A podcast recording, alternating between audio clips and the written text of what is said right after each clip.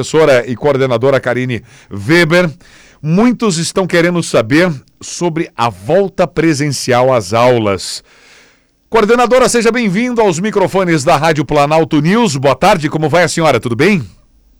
Boa tarde, boa tarde a, todo que, a todos que nos ouvem. É uma honra, enfim, ter mais uma oportunidade de fala e de esclarecimentos uh, junto aos ouvintes da Rádio Planalto. Que bom, coordenadora. Em relação à obrigatoriedade, muitos pais já se manifestando aqui através do WhatsApp, também no Facebook. Eu sou obrigado a enviar o meu filho ao retorno às aulas? Como vai funcionar? Então, na rede estadual, nós retornamos com as aulas presenciais ainda no mês de maio. Né? Já estamos aí alguns meses com o um retorno da presencialidade, mas estamos ampliando o atendimento até em função do, dos novos decretos de distanciamento controlado, né, publicados pelo governo do estado. Então, estamos com a possibilidade de ampliação de atendimento, tanto do tempo de aula como da capacidade das salas. Então, o nosso foco Uh, tem sido sim de retorno presencial, mas ainda respeitando a manifestação de desejo dos pais pelo retorno ou não dos seus filhos. Ou seja, o pai e a mãe ainda pode escolher se o seu filho retorna ou não às aulas presenciais. Porém, agora a gente muda um pouco a lógica. Antes, na rede estadual, o pai e a mãe que desejassem que o seu filho retornasse para o presencial deveria ir até a escola e assinar um termo desejando, manifestando o desejo pelo retorno. Agora a gente muda um pouco a lógica, ou seja, antes era quase que a exceção, né, a aula presencial. A regra era as aulas remotas, as aulas à distância.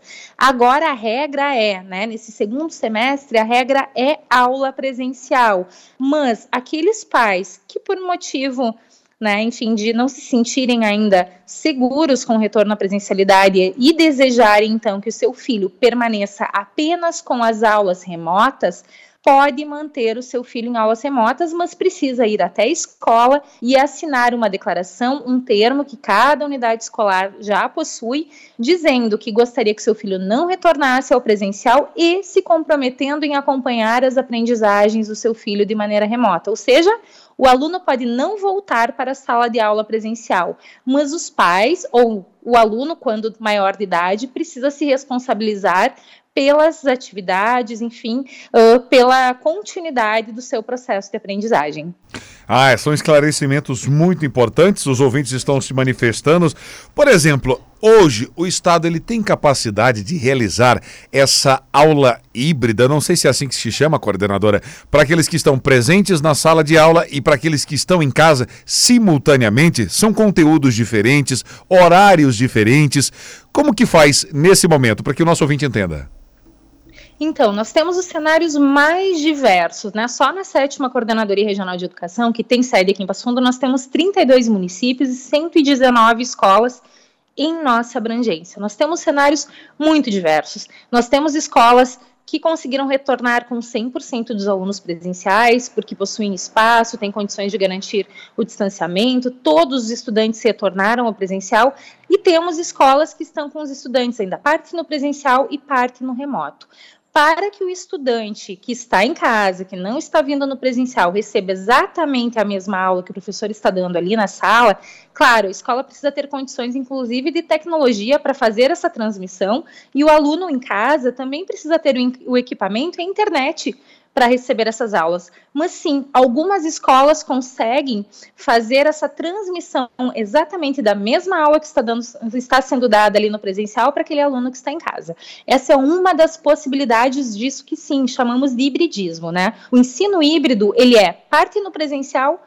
parte no remoto. Mas existem algumas alternativas. O Estado está desde o ano passado trabalhando com as salas de aula Google, né? Ou seja, o estudante consegue acompanhar tanto atividades síncronas, que são aquelas em tempo real, como essas plataformas de reuniões em tempo real que temos disponíveis pela internet, ou então atividades que são postadas na plataforma e que o estudante em casa pode fazer no momento que conseguir, no momento que puder, e devolver ao professor também por plataforma. E aqueles estudantes que não possuem acesso à internet ou não possuem equipamento, enfim, um telefone, um smartphone ou um computador, podem se dirigir até a escola e buscar as atividades de forma física, né, as atividades impressas para realizar em casa e depois devolver à escola. Ou seja, nós temos os cenários mais diversos, considerando as condições de cada escola, mas também considerando as condições de cada estudante. O que nós não podemos, claro, e temos tido maior cuidado e responsabilidade é não deixarmos nenhum estudante, nenhum aluno de fora, né, fora do processo.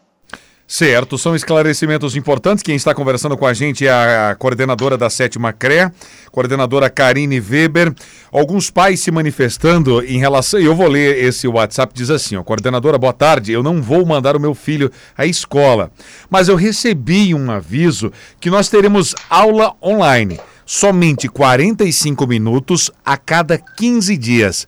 É uma informação que procede? É assim que vai funcionar, coordenadora? Então, cada escola tem organizado, né? Enquanto Coordenadoria Regional de Educação, nós uh, orientamos uh, as proposições pedagógicas da escola, mas cada escola tem autonomia pedagógica para fazer a gestão da proposição das aulas. Claro que a aula ali em tempo real, essa que chamamos de síncrona, ou seja, acontece né, o, o, ali a plataforma uh, com contato em tempo real entre professor e aluno, a escola pode realizar de acordo com as suas possibilidades. Se vai ser um espaço de tira dúvidas ou uma aula, enfim, uh, expositiva, como costumamos realizar lá no ambiente físico, isso também vai né, das possibilidades de cada unidade escolar.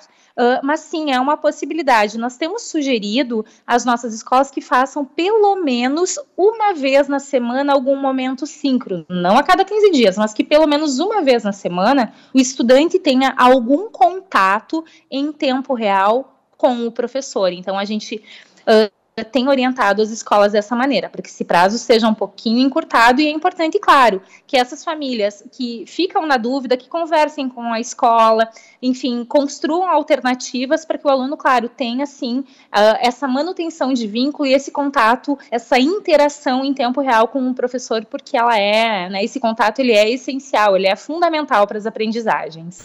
Certo, olha, uma chuva de participações, muitos agradecendo a participação da coordenadora, tirando as dúvidas. Outros perguntam, mas coordenadora, 45 minutos apenas, como uma das escolas nos solicitou, não é pouco para o aprendizado? Não é insuficiente para uma carga horária, mesmo que online, coordenadora? Então, isso é bem importante. Sim, é muito pouco tempo, né? Por isso que nós temos essa possibilidade uh, de que as aulas elas sejam uh, remotas, mas claro, em momentos diferentes, aquilo que uh, nós temos pontuado que é o síncrono e o assíncrono, essas palavrinhas tão diferentes, né, essas possibilidades tão diferentes que nós aprendemos agora com a pandemia. O professor, sim, pode dedicar um tempo, seja um período de 45 minutos, ou seja, uh, um tempo maior do que isso, para tirar dúvidas, mas que tenha uma interação em tempo real. Isso não quer dizer que no restante da semana e que no decorrer né, do, uh, do, do, do, andamento escolar, que o professor não vai fazer postagem de atividades, que o aluno não vai receber, ele só não vai ter aquela interação em tempo real com o professor. Mas as atividades, as postagens, elas acontecem diariamente, ou seja, o estudante que está em casa, ele precisa acessar, ele precisa ter acesso às atividades todos os dias. O que pode ser encurtado é a aula síncrona, aquela que o professor e o aluno vão interagir em tempo real. Mas as demais atividades que o professor vai postando, claro, o professor uh, precisa disponibilizar o estudante e o estudante precisa sim realizar e devolver ao professor. Ou seja, a aula permanece só o tempo. Essa proposição de 45 minutos que essa escola deve estar fazendo deve ser desse momento síncrono, contato direto, um tira dúvidas, um momento de interação em tempo real com o professor. Certo. Coordenador, em relação a, a surtos, como é que está o controle nas escolas, né? Alguma informação de alguma escola, alunos, professores? É tudo muito novo, né? Retornar com as crianças que não, não, não, nos trazem informações de, de. mas que levam o vírus para lá e para cá. Como é que a senhora pensa em relação a isso? Alguma informação de surto em escolas estaduais aqui de Passo Fundo? Então, uh, tanto a sétima coordenadoria regional de educação quanto a sexta coordenadoria regional de saúde, né, que é uma das quatro coordenadorias regionais de saúde que compõem a nossa regional de educação, nós Nós temos essa interlocução direta entre saúde e educação com quatro regiões de saúde em função da nossa do nosso território, da extensão do nosso território da sétima CRE, mas nós temos sim acompanhado sistematic, sistematicamente as escolas. Desde o retorno presencial e até antes dele, quando as escolas faziam apenas plantão de atendimento, nós temos acompanhado diariamente todas as situações de casos suspeitos e também de casos positivados. E temos feito essa interlocução direto não só com as escolas, mas também com as vigilâncias sanitárias municipais, que são as responsáveis pelo monitoramento, inclusive pelas indicações de suspensão de atendimento na turma, ou de afastamento do estudante ou né, do profissional da educação. Ou seja, nós temos sim esse monitoramento diário, sistemático, com cada uma das nossas escolas. Até o então momento não tivemos situações de surto. Temos sim alguns casos bastante pontuais, mas as escolas, através dos seus COIs, né, dos comitês locais de operação, operações emergenciais, têm sim seguido os protocolos, tido cuidado, aqueles cuidados que são deliberados pelos órgãos da saúde, como o uso de máscaras, medição de temperatura, uh, o uso, né, para lá de normalizado hoje na nossa na nossa vida cotidiana do álcool em gel, ou seja, as escolas estão sim tomando os devidos cuidados e temos tido sim poucos casos, casos bastante pontuais até o então momento dentro das nossas unidades. Mas havendo qualquer caso suspeito ou positivado, o procedimento é padrão, é comunicada à vigilância sanitária que é o órgão da saúde responsável por essa regulação, e todos os encaminhamentos de saúde são tomados imediatamente, né, para garantir, claro, a segurança não só dos estudantes, mas também dos nossos profissionais. Ah, perfeito. Para finalizar aqui, coordenador, em relação à Assembleia Legislativa, que teve uma sessão nessa terça-feira, e o veto do governador Eduardo Leite no projeto de lei que autorizava aí o homeschooling, aquele ensino exclusivamente domiciliar. O que a senhora acha dessa modalidade, tal do homeschooling? Porque essas aulas online serão temporárias, enquanto não, não firmamos a questão da, da, da, pandemia, a vacinação não se completa em suas segundas doses para a, a maioria da população? Ou a senhora é a favor do homeschooling se permanecer, fixar no nosso estado? Então, eu acho que eu posso falar como pedagoga, como mestre em educação que sou, também como coordenadora regional, uh, que acho que a, a, pandemia nos trouxe uma grande aprendizagem para a educação, que é o papel da escola, né? Uh, isso foi percebido pela sociedade como um todo, que a escola é um espaço, sim, de circulação de conhecimentos, de aprendizagem de conteúdos, mas tem algo na escola, no ambiente físico de escola, que é essencial, que são as interações, as interações entre os estudantes, né, entre os próprios alunos, as interações com os professores, as interações com as experiências, com as possibilidades de aprendizagem. E se a escola o espaço onde tudo isso acontece, e a gente percebeu que na casa nem todas essas experiências são possíveis, uh, essa possibilidade de estudar somente em casa uh, não tenho dúvidas de que seria uma, uma, uh, uma, um prejuízo, na verdade, para as aprendizagens integrais dos nossos estudantes, especialmente para os mais pequenos. Os alunos aprendem sim com o computador, aprendem sim com os livros, mas eles aprendem principalmente uns com os outros. Então, nesse sentido, nada melhor do que uma escola, um espaço preparado, pensado para as crianças, que é um espaço de encontro, de experiências, de possibilidades. Então, no meu entendimento, enquanto profissional de educação que sou, é de que o melhor lugar para as crianças estarem é, sim, dentro da escola. Espaço pensado para elas e muitas vezes por elas também. Olha, coordenadora, a senhora levou a nossa audiência lá em cima, disparando a participação dos nossos ouvintes e muitos interessados perguntando: olha, uh, não dá para fazer aula presencial e online junto ao mesmo tempo? Pergunta, por favor, à coordenadora, né? Porque parece que dá a impressão que os computadores vão ficar lá estragando, parados. Será que não dá para fazer junto? E tem um outro que cita uma escola, a Escola Mário Quintana, os alunos na hora da merenda, todos juntos, sem máscara, comendo juntos.